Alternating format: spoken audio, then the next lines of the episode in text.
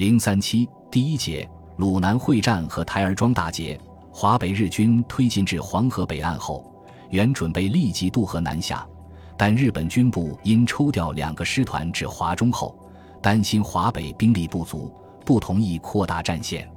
参谋次长曾指示，在现阶段不准备立即使贵军在山东、海州方面进行新的作战，并望避免大概在太原、石家庄。德州一线以南进行大规模的追击或新的作战行动。十月二十日，又将部分军队从华北调出后，二十三日在《临参命第一百三十三号》中更明确规定，华北方面军司令官应确保大概太原、石家庄、德州一线以北地区，并负责该地区的安定。同时，又命令华北方面军应尽力集结其兵力，努力整顿军队及恢复战斗力。至十二月中旬，日本军部根据占领南京后的新形势，为向中国进一步施加压力，同意华北日军继续向黄河以南攻击，同时又给第二军增调混成第四旅团之一部及第五师团之一部。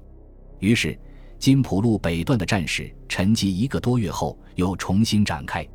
十二月二十三日晚，日军第一零九师团之本川旅团突然强渡黄河南岸。并一举袭占周村，进而切断交际铁路，连线淄川、博山、莱芜等地。二十四日夜，韩复榘匆忙弃守济南，移驻泰安。至此，山东的局势急转直下。二十六日，金浦路正面之日军第十师团也于济阳一带强渡黄河南岸，逼近济南。在日军的东西夹击下，济南于二十七日失陷。三十一日，泰安弃守，韩复榘率第三集团军向鲁西南后撤，司令部退驻济宁。韩复榘部的撤离，致使徐州北部失去屏障，影响所及，青岛被迫于当日弃守。一九三八年一月一日起，日军兵分两路向南进犯，于三日攻占新泰、曲阜，四日攻陷兖州、蒙阴，五日又攻陷骊山。沂蒙山区就此大部分沦陷，由东河进犯之日军也相继攻占东平、汶上，并与沿铁路南下日军会合，直逼济宁。第五战区司令长官李宗仁见韩复榘一路向鲁西南山区败退，于一月六日晚向其电示，强调运河是山东省的最后堡垒，而汶上、济宁又是运河前方重要据点，因此必须固守。但韩魏派有力部队驻守，于一月十一日弃守济宁。日军占领济宁后，中日双方战事告一段落。金浦路北段作战历时共四个月二十天，中方军队伤亡约三万七千七百人，马五百余匹。就在济宁失守当日，蒋介石召集第一、第五战区团以上军官开会，会上，蒋介石对前段抗战做了检讨。要求各将官彻底反省，脚踏实地地重整旗鼓。他还指出，某些高级将领对抗战毫无决心，怀着一种保存实力的卑劣心理，不但按兵不战，还要拥兵自卫。对此，蒋介石予以严厉谴责。一月二十四日，第三集团军总司令韩复榘因违抗军令，回避作战，擅自撤退，贻误容积。被军事委员会免去本兼各职后枪决，同时，军委会改派于学忠为第三集团军总司令，孙同轩副之，曹福林为前敌总司令，并派员携蒋介石亲笔函去前线传达中央抗战的决心。至此，该集团军的士气有所振作。日军攻占南京后，中国政府没有屈服，日本开始考虑新的侵华战略。他一方面调整侵华日军的编制，同时又给各军下达新的任务。华北方面军的任务是确保从交际沿线及济南京上游黄河左岸现已占据地区的安定外，以航空部队继续攻击敌国内要地，并应极力充实各部队的战斗力。华北方面军早在上年底开始，曾多次向东京提出，为使华北、华中连接起来。有必要进行徐州作战，占领黄河右岸郑州、开封等据点，以向武汉施加威压。对此，参谋次长于二月三日明确答复：在交际铁路沿线方面，现在已占据线或其他方面，均不得越过黄河线进行作战。华北方面军再次申述需要超越上述范围作战的理由，但仍遭否决。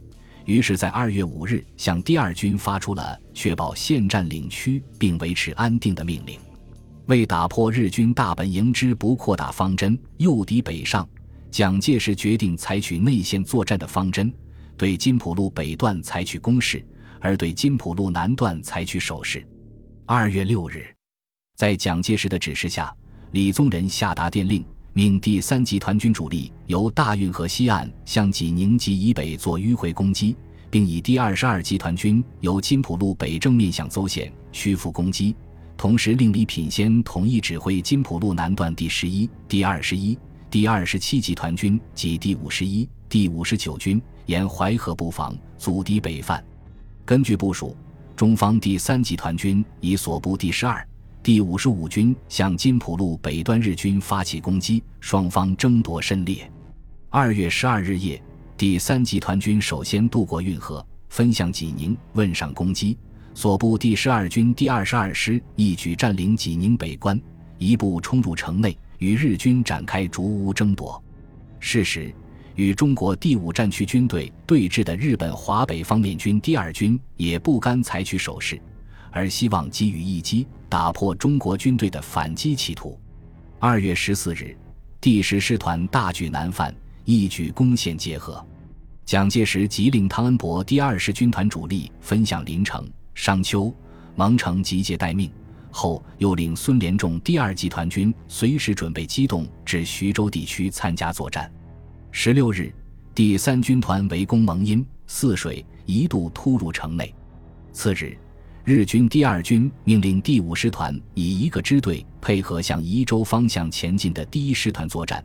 第五师团片野支队遂由韦县长去指下，于十九日攻陷木林关。此后，片野支队与坂本支队合力作战，并继续南下，接连攻陷莒县、日照、沂水，并准备向临沂攻击。临沂守军名为一个军团，实际不足一个军。为阻击南下的日军，第五战区遂急调庞炳勋的第三军团至临沂设防。日军因临沂久攻不下，又调兵增援，加强攻城火力。第三军团伤亡过大，箭杆不支。金浦路南段日军为策应北段日军作战，也以第十三师团北犯，接连攻陷定远、凤阳、临淮关、蚌埠等地。此后又乘势强渡淮河，进占淮远要地。鉴于战情紧急，第五战区即令张自忠的第五十九军疾驰增援，战区参谋长徐祖仪也亲临指挥。